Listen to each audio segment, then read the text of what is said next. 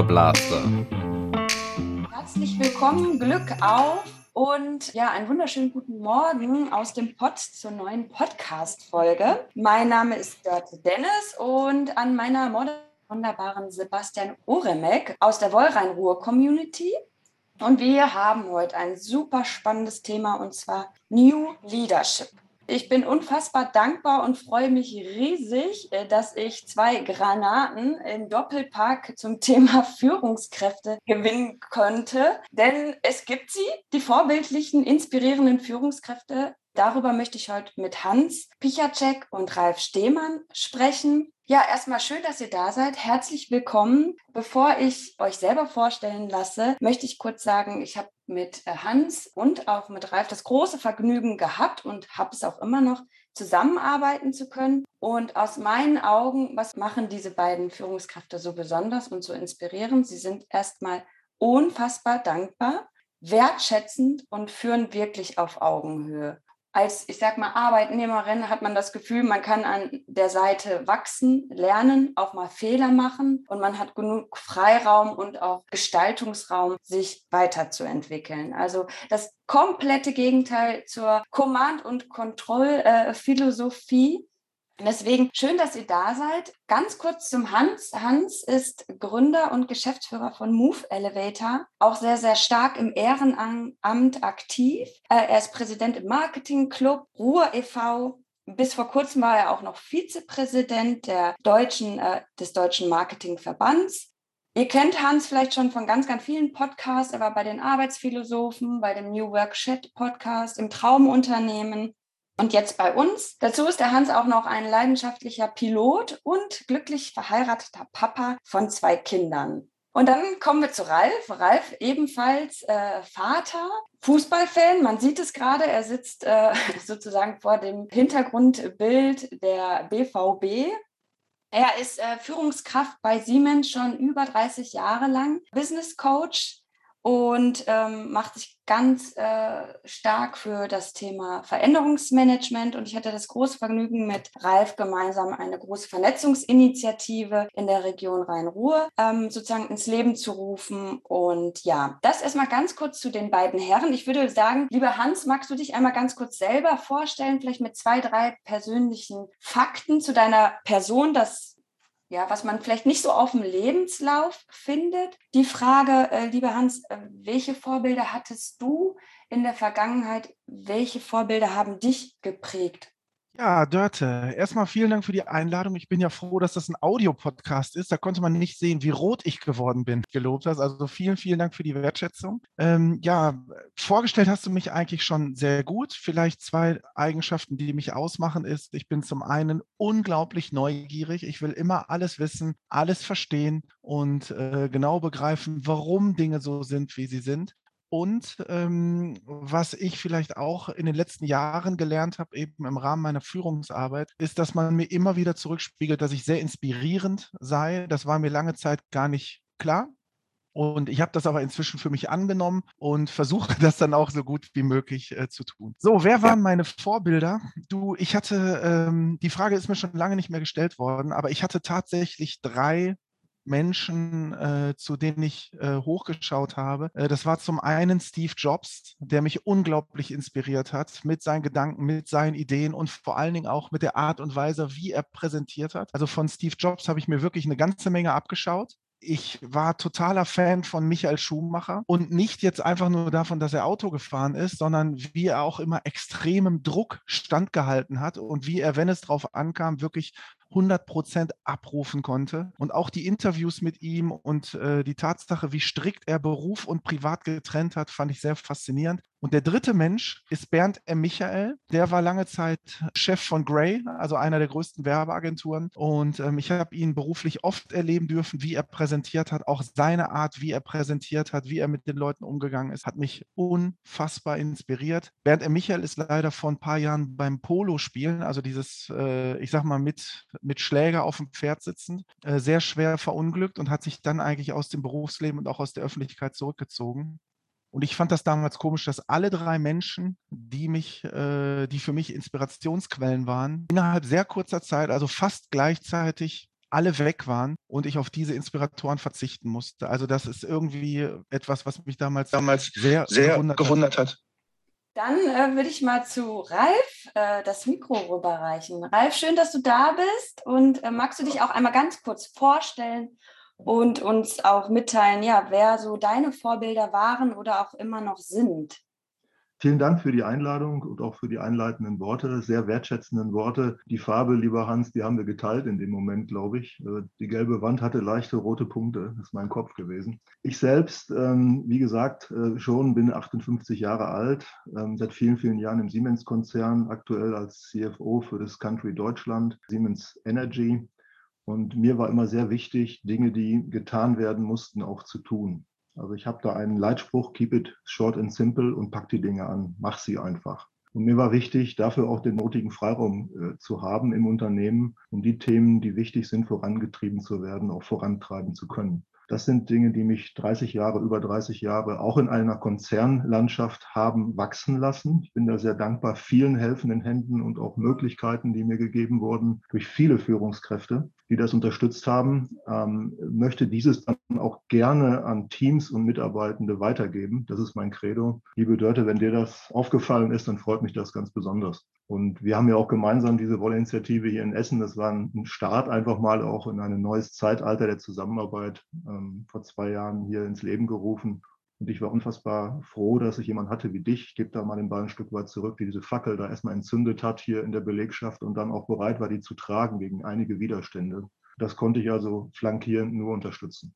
Also die meiste Arbeit hast du da gemacht, nicht ich. Deswegen gebe ich dir den Ball mal wieder. Ähm, wer hat mich inspiriert ähm, in diesen vielen Jahren? Ich äh, fange mal jetzt mal mit dem Privaten an. Wie gesagt, du hattest es gesagt, die Fußballleidenschaft, die ist äh, in mir eingepflanzt, seitdem ich vom ersten Mal in meinem Leben mit, mit vier, fünf Jahren im Münsterland vor den Ball getreten habe. Damals noch das große Idol Franz Beckenbauer, Gerd Müller und so weiter. Die Bayern waren ja so stark und man kannte nichts anderes. Aber seitdem ich im Ruhrgebiet bin, und das ist seit 1982, ähm, haben mich dann doch die Leidenschaft äh, und die Art und Weise des Anpackens auch hier auf dem Platz, und da sagen wir ja auch als Borussen, entscheidend ist auf dem Platz geprägt. Und das war ganz besonders der Jürgen Klopp, den ich auch mal in einer kurzen Session kennenlernen durfte, persönlich kennenlernen durfte. Ähm, die Art und Weise von Authentizität positiver Einstellung, äh, der Bereitschaft, Dinge auch hier anzupacken und zu verändern, ein ganzes Team, eine ganze Organisation mitzunehmen und auf Erfolg auszurichten, war sicherlich etwas, äh, das nicht nur mir aufgefallen ist, aber auch mir sehr imponiert hat und für mich auch in der Zeit, wo mein Herzensverein wirklich am Boden lag, ähm, dann doch sehr, sehr viel gebracht hat, dass das funktioniert hat. Also einer von den drei Vorbildern, ganz bestimmt da der Coach Jürgen Klopp. Ähm, das andere, was, was mich geprägt hat äh, über viele Jahre des Berufslebens, waren dann Vorbilder, die nicht so in der Öffentlichkeit standen, vielleicht jetzt wie ein Steve Jobs, aber die bei Siemens sehr viel bewirkt und geprägt haben. Das war ein Turnaround, den wir im Industriegeschäft in den 90er Jahren bei den Werkzeugmaschinen hinbekommen haben. Da war ich sieben bis acht Jahre lang in, in dieser Einheit tätig, auch als kaufmännischer Führungsfunktion, äh, früher und später dann auch Vorstand. Das war der Klaus Wucherer, ja, jemand, der die Dinge auch angepackt hat, der erkannt hat, was getan werden musste, technologisch, der innovativ war der aber auch Menschen mitnehmen konnte und auch noch wusste, wer an der Basis für ihn arbeitet, für sein Geschäft. Also den einzelnen Mitarbeitenden nicht vergessen hat dabei. Hat mich sehr, sehr geprägt, gerade in jungen Jahren, auch in meiner ersten Führungsaufgabe und habe versucht, da einiges abzuschauen aus einer gewissen Entfernung heraus. Und der zweite, ähm, der wirklich in komplexen Organisationen integrativ gewirkt hat, der ebenfalls äh, ja, seinen Footprint äh, bei mir hinterlassen hat. Das war Paul Stodden von der Siemens Business Services, der auch äh,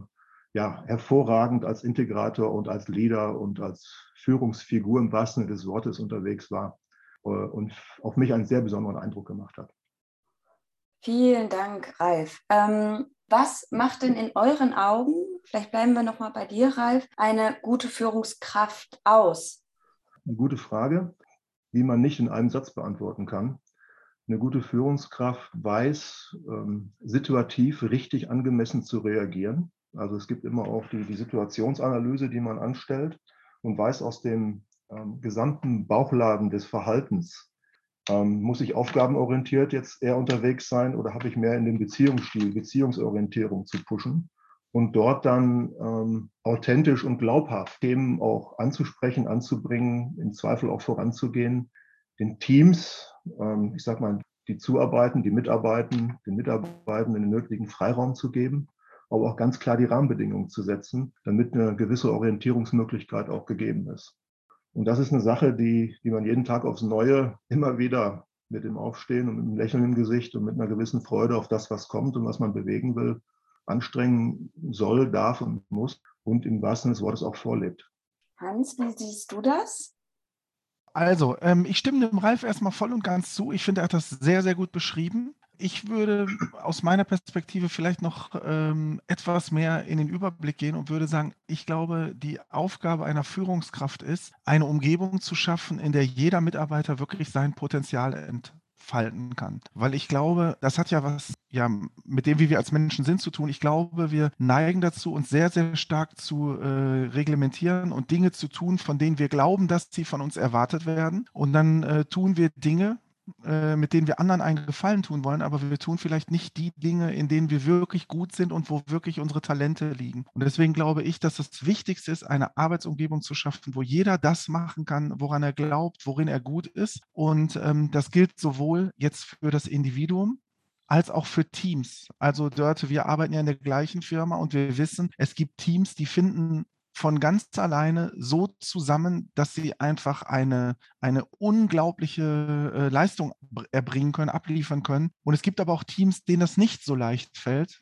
Und äh, dann kann man die Teams natürlich sich selbst überlassen und hoffen, dass das schon irgendwie wird. Oder man versucht einen Rahmen zu schaffen, äh, in dem man ihnen hilft, die Probleme aufzulösen und besser zueinander zu finden. Und das tun wir bei Move Elevator mit unseren Agile Coaches von denen du ja einer bist. Und ähm, ich glaube, dass das sehr, sehr gut funktioniert, zum einen den Teams zu helfen, aber dann haben wir noch eine Ebene darüber. Die Firma ist ja auch eine Ansammlung von verschiedenen Teams, die müssen ja auch miteinander harmonieren. Und äh, so wie Ralf gesagt hat, den Rahmen zu schaffen, ergänzt um den Satz, damit eben jeder wirklich sein Potenzial entfalten kann.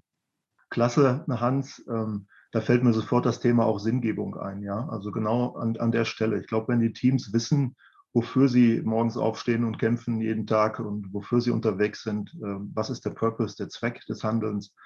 Äh, direkt anknüpfen an das, was du gesagt hast, dann, dann, dann ist viel erreicht schon. Ja, und das meine ich auch mit Orientierung und Rahmen. Das ist ganz wichtig. Ähm, ich würde ich würd ganz gerne auf, das, äh, auf diese Umgebung, die ihr beide jetzt äh, so ein bisschen aufgegriffen habt und äh, die Hans ja eingeführt hat, als Begriff gerade ein bisschen eingehen. Ne? Weil äh, wenn ich mir das so angucke bei Teams, die richtig, richtig gut äh, funktionieren, ist das ja etwas, was äh, relativ stark unabhängig ist von einer physikalischen Umgebung. Ne? Also äh, man äh, spricht ja auch sehr, sehr viel darüber, äh, dass New Work auch immer irgendwie was mit neuen Räumen zu tun hat und es wird relativ viel halt in Richtung Räumlichkeiten und so weiter gemacht. Wenn ich mir aber angucke bei Teams, die relativ gut äh, funktionieren oder das, was viele Leute so reizt, zum Beispiel dieser Startup-Gedanke und so weiter das sind ja meistens keine Unternehmen, die jetzt äh, super toll aussehen, äh, in, in dem Sinne, dass äh, da Mobiliar total toll ist und so weiter. Das kommt bei vielen Unternehmen manchmal, wenn sie erfolgreich sind, aber ganz, ganz viel passiert ja eher auf äh, so einer, auf einer Metaebene, würde ich quasi sagen, was so zwischen den Teams passiert. Wie seht ihr das und was für Erfahrungen habt ihr in, in sowas gemacht? Ja, ähm, das zeigt ja die VUCA, die Frage zeigt ja die VUCA-Welt an der Stelle hier an, dass wir nicht nur ähm, idealtypisch unterwegs sind, äh, sondern jeden Tag auch mit Unsicherheiten zu kämpfen haben. Und deswegen sage ich, umso mehr äh, ist es wichtig, dass man Klarheit äh, in, in seine Aktionen reinbringt, aber auch das Ziel möglichst so umschreibt, dass jeder und jede weiß, wohin es gehen soll. Und dann spielt ähm, auch die Art und Weise der Zusammenarbeit in der heute neuen digitalisierten Welt eine große Rolle. Ich glaube, da hat uns auch die letzten anderthalb Jahre gezeigt, Corona, äh, wie wir mit diesen Themen umzugehen haben. Äh, wie gesagt, äh, ja, Sebastian, dann ist das Abziehbild nach außen, wie ich sein will und wie ich wirklich bin und wie ich wirke und ankomme, wichtig, dass das kongruent ist und deckungsgleich ist. Ja, und wir nicht nur von, von, von Äußerlichkeiten uns leiten lassen und die nach außen stellen. Das haben Mitarbeiter heute sehr, sehr schnell raus, dass sich hinter so einer Fassade ich sage jetzt mal die berühmten Temkinschen Dörfer, äh, wenn sich dahinter nichts verbirgt, dann stimmen die mit den Füßen ab und sind schnell wieder weg. Also das muss uns schon gelingen, dass wir das in, in Gleichklang bringen. Ja, das ist ein täglicher Kampf. Überzeugungsarbeit. Mhm. mhm. Also ich habe auch gerade, Sebastian, als du die Frage gestellt hast, ähm, habe ich so gedacht, okay, wie ist das denn? Warum arbeiten manche Teams so gut zusammen und warum haben andere mehr Probleme?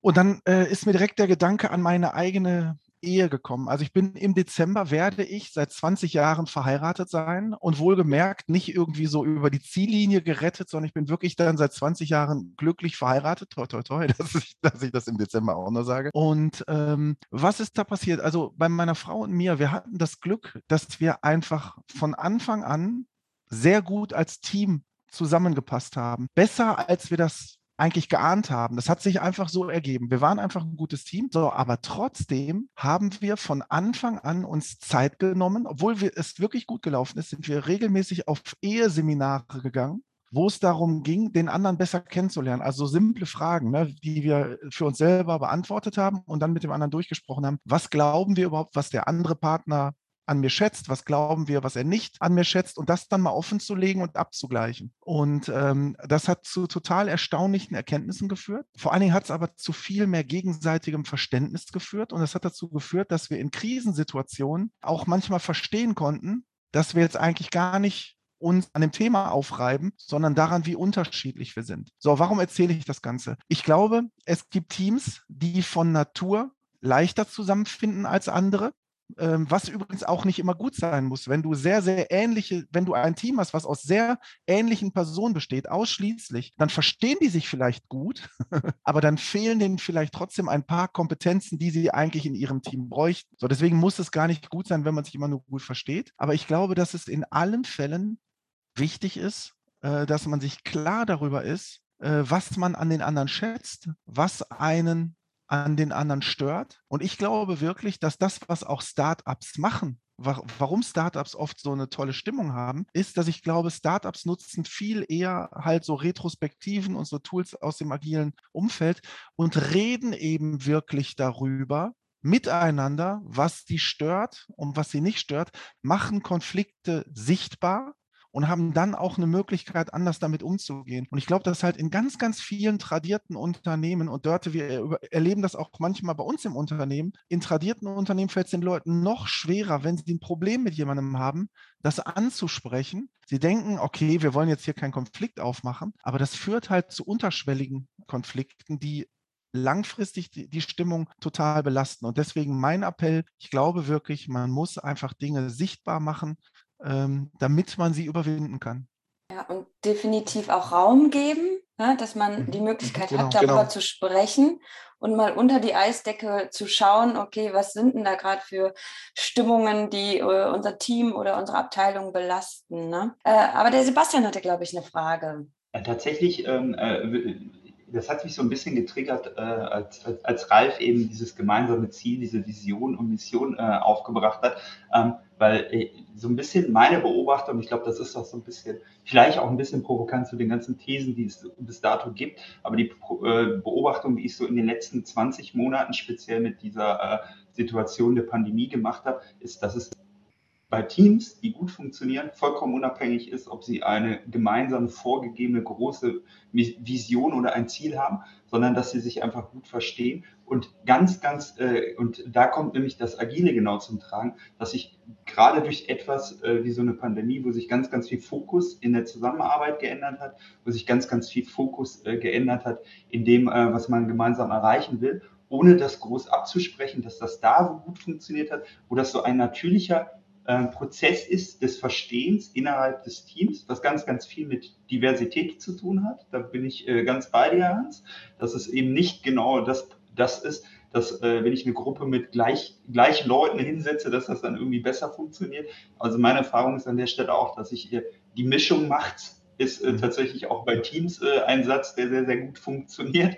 Ähm, und dass gerade diese Überhöhung an vielen Stellen, was äh, so Vision, Mission und Zielvorgaben angeht, glaube ich, in den letzten Jahren halt auch dazu geführt hat, dass viel auch kaputt gegangen ist, weil äh, viel immer versucht wird, in so eine gleiche Richtung zu drücken und sehr, sehr viel Individuelles immer verloren geht. Und ich glaube, dass das an vielen Stellen, ganz, ganz vielen Teams, wo vorher quasi ohne, dass man jetzt aufgeschrieben ein großes Ziel hatte, eigentlich sehr viel natürlich passiert ist durch dann halt einfach solche Vorgaben oder solche Instrumente vieles kaputt gegangen ist, einfach in die Richtung, dass man diesen Individualismus, Dinge quasi auf den Weg herauszufinden, ganz, ganz schnell wieder rausnimmt. Wie ist eure Erfahrung da so? Also Ralf zeigt sofort auf, fühlt sich getriggert, deswegen äh, Ralf, du provozierst. Nein, na klar, äh, neige ich da leicht, leicht zum Widerspruch. Ähm, ohne Vision, ohne Ziel, ohne Purpose geht es nicht. Ich spreche da jetzt aus ganz aktueller Erfahrung. Wir sind ja nun gerade aus dem Siemens-Konzern gut einem Jahr, knapp einem Jahr raus und jetzt auch an der Börse seit knapp einem Jahr. Und es ist ganz, ganz wichtig bei der Siemens Energy, war ganz wichtig, das ganz nach vorne zu stellen bei uns im Unternehmen. Wofür stehen wir als neues Unternehmen? Das muss jeder Mitarbeitende vom Chef bis zum Azubi verstehen. Das meine ich mit Rahmen und Vision und auch mit, mit Zweck und, und Sinn des Handelns. Natürlich gibt es dann, wenn man vor Ort schaut in den Teams, äh, die hoffentlich dann äh, in der Lage sein, den Führungskräfte, die auch im kleinen Leader sein müssen und diese Freiräume, von denen ihr sprecht, auch schaffen müssen dann. Ja, dass eben äh, wir nicht eine Order de Mufti oder eine Kadergehorsamsorientierung hier erleben, der durch über alle Ebenen geht, sondern dass wir dann genau diese Agilität und, und diese Initiativen, die dann von der Basis kommen, auch aufgreifen, erkennen und zum Wohle des Unternehmens und, und seiner Beschäftigten weiterentwickeln. Ja. Das ist der Punkt. Ich glaube, das eine tun und das andere nicht lassen, das ist jeder Punkt an der Stelle. Ja, also ich denke auch, ich sehe da gar keinen Widerspruch zwischen äh, dir, Sebastian, und dir, Ralf. Ich glaube, ähm, dass das sogar sehr eng zusammengeht, ähm, dass dieses Leitbild, diese Vision, von der Ralf spricht, ich glaube, ähm, dass das auch das abbildet, was wir gerade gesagt haben, Ralf. Ich glaube nur, diese Vision muss halt auch Werte enthalten. Also wenn man einfach nur sagt, das Ziel ist jetzt mehr Gewinn oder den Automarkt äh, transformieren oder was auch immer, dann ist das vielleicht ein bisschen wenig. Das ist keine Vision, da bin ich schon in operationalisierten Zielen. Das so. ist schon drei Etagen, zwei Etagen tiefer an. Sorry, wenn ich reingrätsche. Nee, nee, das, das ist völlig richtig. Das muss runtergebrochen werden, ja. Genau, wenn halt Werte und so weiter und äh, auch eine Vision der Zusammenarbeit, wie wir Menschen miteinander umgehen und so weiter, wenn das mit einer Rolle spielt, dann denke ich, dann reden wir auch ganz schnell wieder über das Gleiche. Ja, ganz klar. Also na klar, das kann es bei einer Mission nicht aufhören. Ne? Ich, muss, ich muss Werte äh, for formulieren und die auch transportieren und wie ich auch eingangs sagte, auch dann vorleben als Führungskraft. Das macht es letzten Endes aus. Nur dann ist es glaubhaft, authentisch, wird akzeptiert und wird vielleicht auch dann mitgelebt. Ja, ich glaube, da sind wir ganz beieinander dann, wenn wir uns darauf verständigen können. Ja, da sind wir genau beim Leading, Leading by Example, also dass ich das vorlebe, wovon ich spreche. Ne? Ich kann ja nicht von anderen Menschen etwas mir wünschen, was ich selber halt nicht äh, ähm, ja, repräsentiere oder darstelle. Mich würde mal total interessieren, jetzt nach äh, ja fast schon Jahrzehnten als Führungskraft, welche Herausforderungen oder was waren die größten Herausforderungen für euch und was hat euch in den Momenten geholfen? euch zurechtzufinden, zu orientieren? Ja, also was war meine größte Herausforderung? Ich glaube, die größte Herausforderung war wirklich äh, vor circa vier Jahren. Da waren wir mit Move Elevator wirklich in einer existenziellen Krise ausgelöst durch ganz, ganz viele verschiedene Sachen. Aber damals sind zwei Sachen passiert. Zum einen hatten wir ohnehin schon wirtschaftliche Probleme. Also vor allen Dingen auch, muss man fairerweise sagen, meine Unit. Wir hatten beim Move Elevator drei Units und meine Unit, äh, die mit dem Digitalgeschäft war die, die am dynamischsten gewachsen ist. Aber mit diesem Wachstum haben wir uns auch ganz massive Probleme eingefangen und äh, haben da sehr viel Geld verbrannt. Und das war schon an sich keine tolle Situation. Und ich habe aber damals überlegt, okay, wie kommen wir raus? Und hatte mir dann überlegt, dass dieser agile Weg unser Weg wäre, dass ich damit äh, die Firma in neue goldene Zeiten führe. Und ähm, ich habe damit aber erstmal alles noch schlimmer gemacht. Also durch diese agile Transformation in einer Krise kam dann noch ganz andere Probleme dazu, äh, dass eben nochmal Leute gegangen sind, die für sich entschieden haben, dass das nicht ihr Weg ist, überhaupt die Umstellung der Projekte. Ähm, das war alles sehr, sehr schwierig und ähm, das war für mich damals eine massive persönliche Krise, weil es sowieso schon nicht gut war. Und dann hatte ich das Gefühl, ich habe durch mein Handeln alles noch schlimmer gemacht.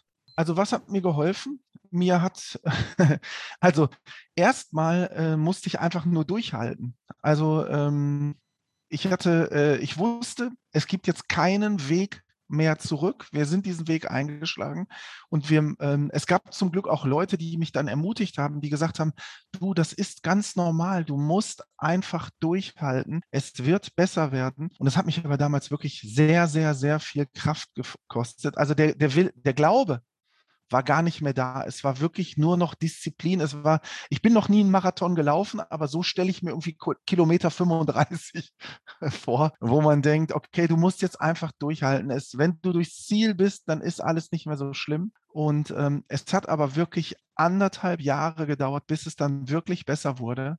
Mich hat damals einfach nur Disziplin durchgehalten, äh, äh, ans, ins Ziel getragen. Das muss man wirklich so sagen. Als wir dann mal ins Ziel gekommen sind und als wir dann die Früchte unserer Arbeit äh, ernten konnten, war das natürlich ein unglaublich tolles Gefühl.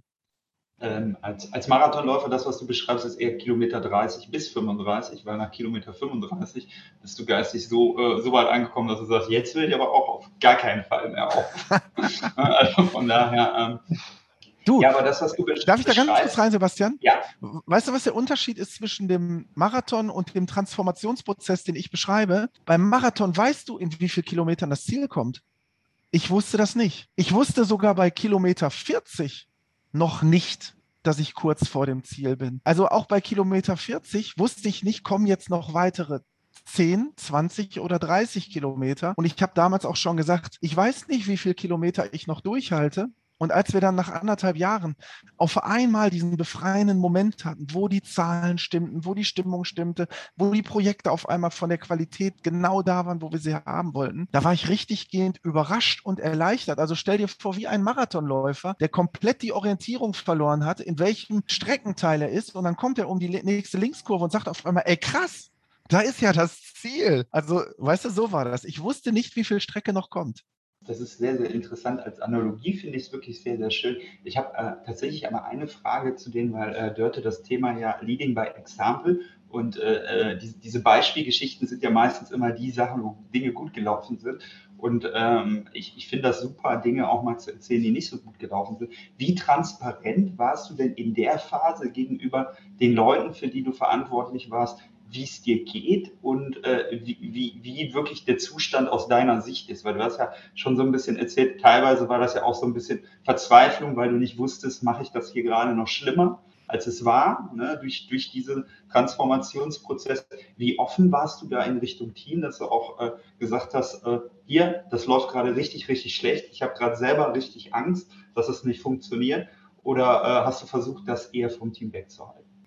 Also damals habe ich gedacht, dass ich total transparent wäre. Also ich dachte, ich würde teilen, wie es mir geht. Ich dachte, ich würde teilen, was meine Ängste sind, was meine Hoffnungen sind und so weiter. Ich habe aber gemerkt, also ich war ja mit meiner Story auch auf der Bühne von Greater. Das kann man sich ja auch äh, bei YouTube angucken und habe da so ein bisschen erzählt, wie das war, was passiert ist und so weiter. Und als ich auf der Greater Bühne war, waren ganz viele Leute aus unserer Firma auch mit da, saßen im Publikum, haben sich die Story angehört und auch Leute, die mir wirklich nah stehen, von denen ich dachte, dass die genau gewusst hätten, wie es mir geht. Und eigentlich war das durchgängige Feedback, boah, krass, ich hatte keine Ahnung davon, was in dir los war. Und das hat mich doch sehr, sehr nachdenklich gemacht, ähm, dass ich dachte, krass, wie intransparent ich anscheinend war, obwohl ich das Gegenteil vorhatte. Und ich bemühe mich seitdem noch mehr, auch meine Gefühle zu zeigen weil ich glaube, dass das auch für alle Beteiligten besser ist. Also Dörte, ähm,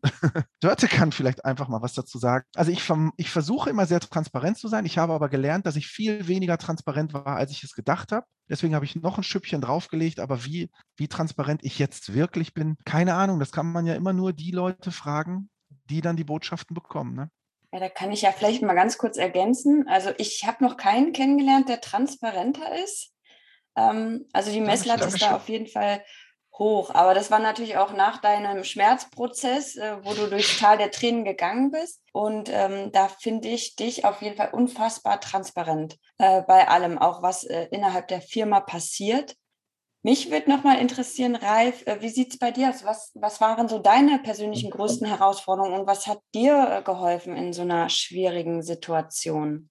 Interessant, wenn wir beim Sport bleiben. Ähm, bei mir war es überhaupt kein Marathonlauf ich hatte immer das Gefühl, in diesen Situationen, es waren geschäftliche Turnarounds mehrfacher Art, ähm, wie schon eingangs erwähnt, anfangs im Industriegeschäft, ähm, später bei, bei den Business Services. Es war bei mir immer das Gefühl eines Staffellaufes, also im Team erfolgreich zu sein, im Team gemeinsam erstmal ins Ziel zu kommen, idealerweise später auch noch auf dem Treppchen zu stehen. Und bei der Industrie ist uns das recht gut gelungen. Ja, das hat aber auch drei Jahre gedauert, ja, dieser Staffellauf, das Gefühl, einen technischen Partner an der Hand zu haben, mit dem man sich versteht, äh, Kunden zu haben, die einem weiter vertrauen und Mitarbeiter zu haben, Mitarbeitende, die da mitziehen und auch Partner und Lieferanten. Das ist da in dem Geschäft hervorragend gelungen. Die Werkzeugmaschinen bei Siemens, in der Siemens AG, haben seitdem eine beispiellose Erfolgsgeschichte geschrieben, seit Mitte der 90er Jahre. Da Ausdauer zu haben, es war also kein 4x100 Meter Staffellauf, eher ein 4x400 Meter Hürdenstaffellauf. Ich weiß gar nicht, ob es das gibt mit den Hürden. Gefühlt waren aber viele Hürden im Weg war eine klasse, war eine klasse Story und das war meine erste Führungsaufgabe und dementsprechend stand ich anfangs vor einem Riesenberg und wusste auch nicht, äh, wie wir das mit der Staffel schaffen sollten, ja, dahin zu kommen. Und da haben mir sehr stark äh, Vorbilder geholfen, wie ich sie eingangs erwähnt habe, einfach um, um da als junge Führungskraft sich an zu orientieren und, äh, und auch Tempo und Fahrt aufzunehmen. Jetzt kommen wir zum zweiten Beispiel. Ich sprach von einem zweiten Vorbild. Ähm, da ist uns das nicht gelungen im Business. Und das Geschäft ist ähm, in dem konkreten Fall ja auch aus dem Siemens-Konzern letzten Endes rausgegangen zu einem Partner, der das viel besser managen kann, weil er das als seine Kernkompetenz versteht. Das ist heute die Firma Athos, die geschafft hat und gezeigt hat, dass man ein solches Businessgeschäft, IT-Businesses auch zum Erfolg führen kann. Innerhalb der Strukturen von Siemens haben wir es damals nicht geschafft. Wir haben mehrere Anläufe genommen. Und äh, ob es jetzt äh, in der Staffel irgendwo geklemmt hat äh, zwischen den, den Beteiligten, ich will da keine Namen nennen, äh, natürlich habe ich Erfahrungen auch der Art, die, die ganz, ganz massiv äh, bei mir auch Spuren hinterlassen haben, Hans. Und da sind wir äh, meine Erfahrung die gleiche. Ich habe da versucht, eher am Ende des Prozesses eine Rolle zu spielen habe mich samstags, wenn ich nach Hause kam, äh, es hat freitags dann oft nicht mehr gereicht, gefragt, wer bist du eigentlich? Wenn meine Tochter mich gefragt hat mit zweieinhalb Jahren, Papa, wo wohnst du? Ähm, ist das alles noch richtig, was ich hier tue? Für was tue ich das? Und äh, da ist es aus mir rausgebrochen, ganz persönlich gesprochen. Ich stand da wirklich mal eine Zeit lang noch kurz vor dem Burnout und äh, habe dann die Reißleine gezogen und gesagt, nee, das ist nicht das Geschäft, für das ich mich jetzt hier auch noch persönlich aufreibe und meine Gesundheit riskiere. Da ist irgendwo eine rote Linie, über die springe ich jetzt nicht rüber. Also beide Beispiele äh, in meiner Vita erlebt, erfolgreich fürs Ziel gelaufen, Goldmedaille, Silbermedaille, was auch immer umgehängt bekommen, aber auch ein Geschäft, wo man erkannt hat, das kriegen wir gemeinsam nicht hin. Deswegen mussten es andere machen. Und ähm, in ähnlicher Form stehen wir auch jetzt aktuell wieder vor einer großen Herausforderung. Ich sagte vorhin, äh, wir sind raus aus dem Konzern. Ich glaube, das weiß man auch draußen. Wir stehen in der Restrukturierung einerseits. Andererseits gibt es fantastische eigentliche Rahmenbedingungen hier weltweit äh, in Sachen New äh, Energy, ja, grüne Energien, äh, da auch die Energietransformation für morgen zu treiben. Äh, wachsende Märkte in diesem Bereich, aber auch noch sehr viel Footprint im klassischen, konventionellen Bereich. Auch hier ist eine große Transformation erforderlich. Und ja, ich glaube, ich habe da aus den beiden Erfahrungen, die ich gerade geschildert habe, ein Stück weit mitgenommen, habe da gutes Rüstzeug, ähm, das jetzt hier auch anzugehen. Bin mal gespannt, wie weit mich da dann auch die, die Erfolgswelle im Staffellauf treiben wird. Ja. Ich sehe auch hier das Ziel in etwas weiterer Ferne. Äh, wir haben jetzt Quartal für Quartal zu beweisen, dass wir es können. Und ich sehe aber auch, wenn ich nach intern schaue, Mitarbeitenden, die immer auch noch Fragezeichen haben und auch noch nicht genau wissen, wohin die Reise gehen soll, ganz klar in der Restrukturierung. Und da ist es ganz wichtig, nach meiner Erfahrung jetzt, die ich eingangs geschildert habe, auch Orientierung zu geben. Einerseits, andererseits aber auch Mitarbeitenden wirklich zuzuhören und den Freiraum zu geben, die Themen, die sie bewegen, nicht nur anzusprechen, sondern auch im Zweifel auch ausleben zu können. Ja, danke, Ralf, für deine Offenheit. Ähm, mich würde total brennend interessieren, äh, was hast du dann getan oder was hat dir Energie gegeben oder den Mut gegeben zu sagen, gut, so weitermachen kann ich nicht, weil sonst stehe ich wirklich im Burnout. Ähm, also was hat dir in dem Moment also, geholfen, wo deine Tochter vor dir stand und sagt, Papa? Dem mir einfach bewusst wurde, ich habe eine kleine Tochter, die ist zweieinhalb, ich habe hier eine Verantwortung, äh, auch für, für andere Menschen, nicht nur für die Firma. Die Familie, alle Gefühle, die damit einhergehen, von Fürsorge, von Liebe, von, auch von Dankbarkeit, dass man eigentlich dankbar sein darf und muss, eine gesunde Familie zu haben, das nicht aufs Spiel setzen zu wollen wegen, wegen des Jobs ja, und nicht zu können. Und einige, zwei bis drei sehr, sehr gute Freunde von mir die ich jetzt namentlich nicht nenne, aber wenn die zuhören, dann wissen sie, wen ich meine. Und wie ist es dir gelungen, dich dann abzugrenzen und zu sagen, hey, Familie, Freunde, Privatleben ist auch wichtig. Ähm, äh, Arbeit ja. ist nicht alles und es lohnt sich nicht dafür, sozusagen die Gesundheit aufs Spiel zu setzen? Einerseits, Einerseits eben diese Gespräche mit, mit den Vertrauten, andererseits aber auch, indem ich mit der Firma und die Firma mit mir offen umgegangen ist, das Thema auch intern adressiert habe und äh, im Konzern dann äh, einen anderen Weg eingeschlagen habe, auch neue Aufgaben wahrgenommen habe. Äh, da ist es ganz wichtig gewesen, Führungskräfte zu haben, die einen kannten. Da möchte ich fast noch einen vierten nennen, das ist der Peter Kurz, der war damals CFO in Deutschland, der gesagt hat, komm noch mal eine Zeit lang nach Berlin, da gibt es was aufzubauen. Und das habe ich dann auch gern gemacht. Ja, und dann eine Dauerkarte bei Borussia Dortmund. Da konnte man die Gefühle loslassen am Wochenende. Das, das hat man viel zu oft unterdrückt. Ja. Ich glaube, das, das, ist, das ist immer ganz wichtig, auch irgendwo am Ende des Tages ein Ventil zu haben, ob das ja. sowas wie Fußball ist, Sport oder äh, etwas anderes. Ne? Also ähm, das, das, das finde ich ist eine, eine der wichtigsten äh, tatsächlich Eigenschaften oder eine der wichtigsten Rahmenbedingungen, die man für sich selber, glaube ich, immer mitschaffen sollte, ist äh, am Ende des Tages irgendwo ein Ort, eine, eine Tätigkeit, etwas zu haben, wo man sagt, das ist mein Ventil, äh, wo ich wirklich abschalten kann, loslassen kann, in dem Sinne, dass mich Dinge vielleicht äh, dann äh, so ein bisschen äh, nicht mehr so ganz im Griff haben, wie sie das vielleicht im Büro haben an der Stelle oder mittlerweile im Homeoffice und äh, ich finde äh, beide Geschichten, die ihr beide erzählt habt, äh, A, finde ich, äh, find ich äh, das sehr, sehr schön, weil das äh, beides sehr, sehr emotionale Geschichten sind und die auch eine Seite zeigen, die ich tatsächlich so gerade in Bezug auf Führung und auch das, was Dörte so ein bisschen mit dieser Role Model Geschichte oder Leading by Example Geschichte gemeint hatte, die aus meiner Sicht bei diesen ganzen Helden-Epos-Geschichten, die gerne über Führung erzählt werden, immer viel zu kurz kommen dass es äh, da auch äh, einfach wirklich diese Durchstrecken gibt und äh, dass man am Ende des Tages äh, auch als Führungskraft ganz, ganz oft vielleicht auch ein bisschen äh, verzweifelt ist oder auch auf jeden Fall eine Krise, in eine Krise geraten kann, weil Dinge nicht funktionieren. Ne? Und äh, ich finde, da sind Führungskräfte, Hans hat das wunderbar erzählt, ne? man glaubt immer selber, dass man da relativ transparent ist und wenn man dann in so ein so das mal wieder gespiegelt bekommt, äh, würden dann viele Leute immer sagen, nee, das haben wir dir gar nicht angemerkt. Ne? Und ich glaube, das ist immer, glaube ich, in, in puncto Führung immer noch eine, eine, ein großer Nachteil, der äh, an vielen Stellen herrscht, dass diese Offenheit und dieses ähm, äh, ja, mir geht es auch nicht gut, äh, äh, gerade im Moment, aber wir versuchen das gemeinsam zu regeln und nicht einfach dieses Überspielen und zu sagen, ja, äh, ne, weil es oft auch so eine gewisse Arroganz ausstrahlen kann, so nach, nach dem Motto, ins Team hinein, stellt euch nicht so an, mir geht es ja auch super. Ja? Und äh, ich finde, wenn, wenn man so Geschichten teilt, ist das auf jeden Fall für viele Leute auch nochmal ein schöner Anreiz. Das führt mich tatsächlich zu dem Thema, ich glaube, Führung hat sich ja speziell in, in der letzten Zeit oder in, in, dem, in, in, den, in den kürzeren Zeitraum der letzten zwei Jahre aktiv sehr stark geändert. Davor auch schon, aber ich finde, diese Beschleunigung hat in den letzten zwei Jahren ja nochmal stark zugenommen. Was ist aus eurer Sicht äh, die größte Änderung, die es bis dato in Führung äh, gelebt für euch beide, äh, so in, in, mit Hinblick so auf die letzten, weiß ich nicht, zwei bis fünf Jahre gibt? Ich würde sagen, Hans, fang einfach mal an.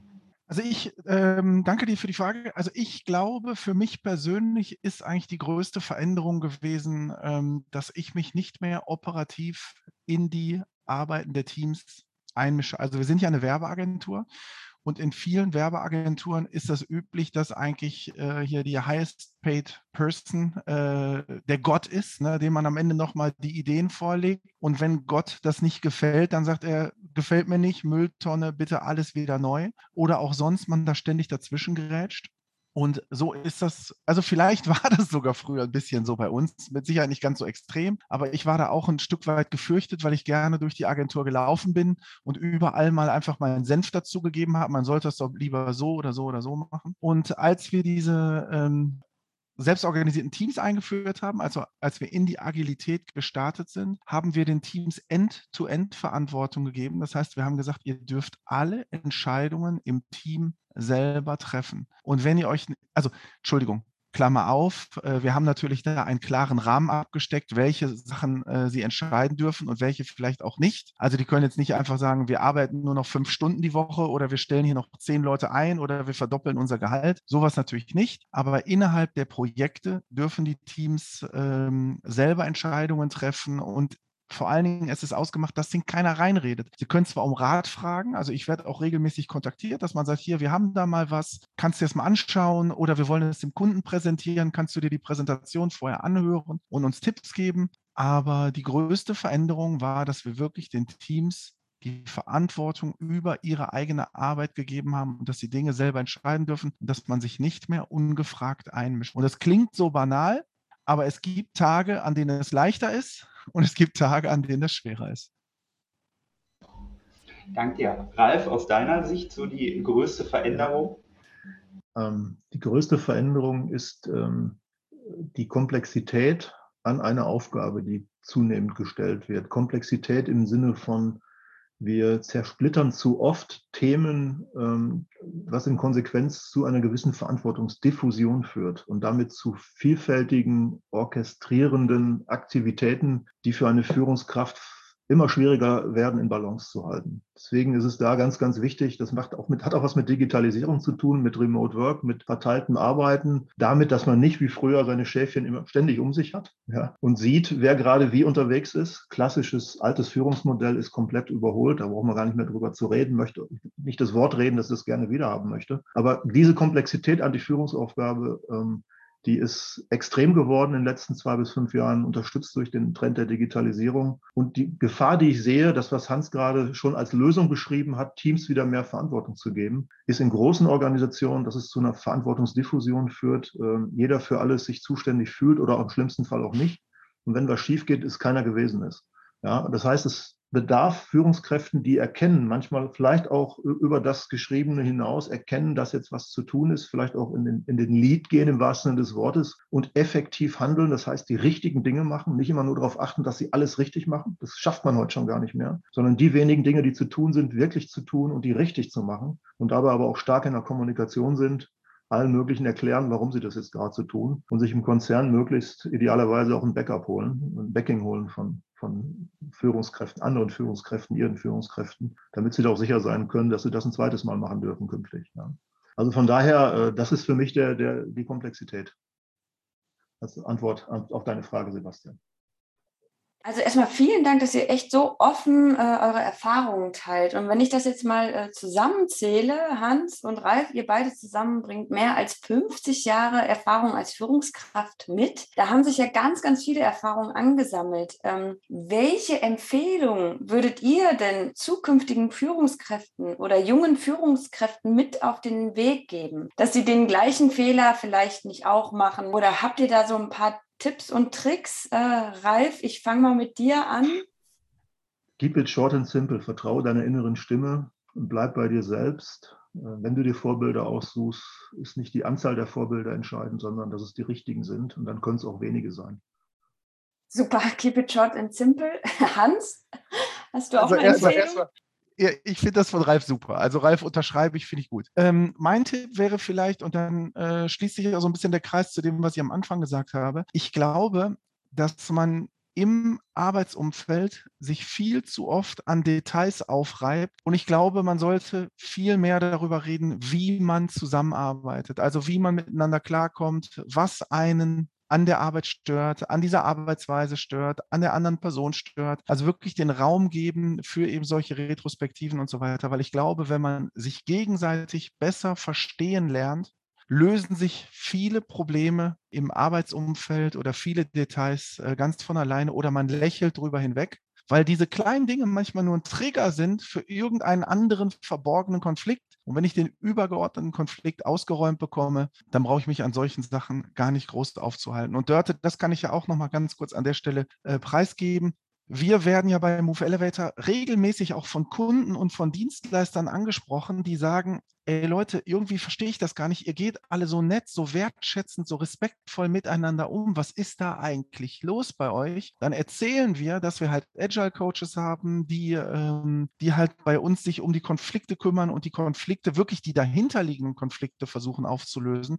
Und das Kuriose ist, obwohl wir eigentlich eine Werbeagentur sind, buchen unsere Kunden und Dienstleister immer öfter unsere Agile Coaches damit wir ihnen auch helfen, die Konflikte bei denen im Unternehmen aufzulösen. Und das Spannende ist, wir kriegen da sensationelles Feedback. Also dann geben unsere Agile Coaches ein, zwei, drei Gastspiele in einem anderen Unternehmen. Und wir kriegen das Feedback, dass die uns zutiefst dankbar und zutiefst verbunden sind, weil wir deren Betriebsklima verbessert haben, spürbar verbessert haben. Und nur dadurch, dass wir denen geholfen haben, den Raum zu öffnen, dass sie mal darüber reden können, wie sie eigentlich miteinander arbeiten und was sie an der Zusammenarbeit stört. So, und deswegen wäre das mein Tipp. Kümmert euch nicht nur um das, was ihr macht, sondern gebt euch auch den Raum und die Zeit darüber nachzudenken, wie ihr die Dinge macht und wie ihr die Zusammenarbeit verbessern könnt. Ich muss jetzt mal auf Applaus drücken hier. Warte mal. so einen Applaus hat. Danke, Reis. Äh, wunderbar. Ich würde ich würd tatsächlich jetzt äh, an der Stelle sogar äh, nochmal äh, den Ausblick mit euch wagen. Und äh, wenn, wenn wir so ein bisschen von New Leadership einfach zu Future Leadership, was wäre aus eurer Sicht etwas, was sich im Bereich Führung äh, meinetwegen äh, ganz dringend ändern äh, sollte, weil, weil, weil das gut wäre dafür oder weil, weil es einfach nicht mehr geht, so wie es früher war? Was wäre so für euch äh, der Wunsch, wie sich Führung in Zukunft entwickelt? Also aus meiner Sicht würde ich tatsächlich so äh, kurz- bis mittelfristig sogar sagen. Ja, wo soll Führung hingehen oder was muss sich im Bereich Führung, so wie ihr das kennt oder so wie ihr das in vielen äh, äh Einheiten oder an vielen Stellen erlebt, jetzt ganz, ganz äh, rapide ändern? Ich würde mit, diesmal mit Ralf anfangen. Also ich denke, dass äh, wir noch als Führungskräfte viel, viel neugieriger sein und bleiben müssen, uns nicht so sehr auf dem Erreichten vielleicht ausruhen sollten, wenn es um Führungskräfte der Zukunft geht, sich immer wieder in Frage stellen, das ist anstrengend. Ähm, Hans hatte das eingangs in seinem Statement schon erwähnt. Er hat das für sich schon verinnerlicht. Ja? Ähm, so stelle ich mir aber auch die ideale Führungskraft vor. Neugierig zu bleiben, Dinge weiter zu hinterfragen, Dinge nicht als Gesetz zu geben, selbst wenn es eine Mission oder eine Vision ist, auch da kritisch zu bleiben und natürlich aus dieser Basis heraus auch ein Stück weit Dankbarkeit zu entwickeln und immer zu wissen auch, es ist eine dienende Funktion. Ja, also ich bin nicht der, der Feger hier, der äh, allen sagt, wo es lang geht, sondern letzten Endes diene ich dem Unternehmen, für das ich unterwegs bin. Im Zweifel mein eigenes oder auch angestellter Manager als leitende Führungskraft und denen, die das Unternehmen tragen, nämlich allen Stakeholdern. Das sind Kunden, das sind Eigentümer, das sind Mitarbeitende. Diese dienende Funktion immer wieder zu verinnerlichen, würde schon vieles zum Guten verändern. Danke ich dir, Ralf. Äh, Hans, dann gebe ich äh, den Ball direkt mal an dich rüber.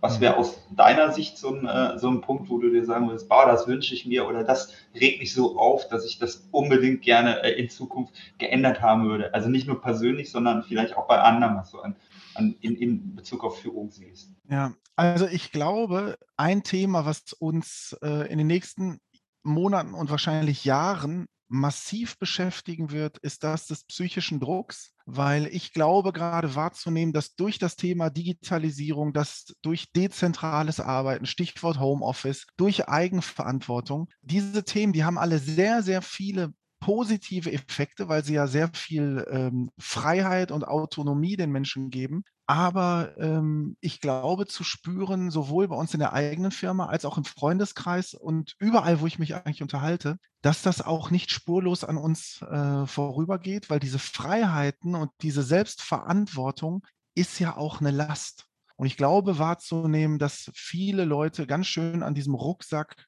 äh, zu tragen haben. Und ähm, deswegen glaube ich, dass das ex extrem wichtig ist, dass wir uns erstens dieser Tatsache bewusst werden und dass wir zum Zweiten auch ähm, Instrumente entwickeln, die dem entgegenwirken. Und äh, da kann ich auch noch mal kurz transparent sein.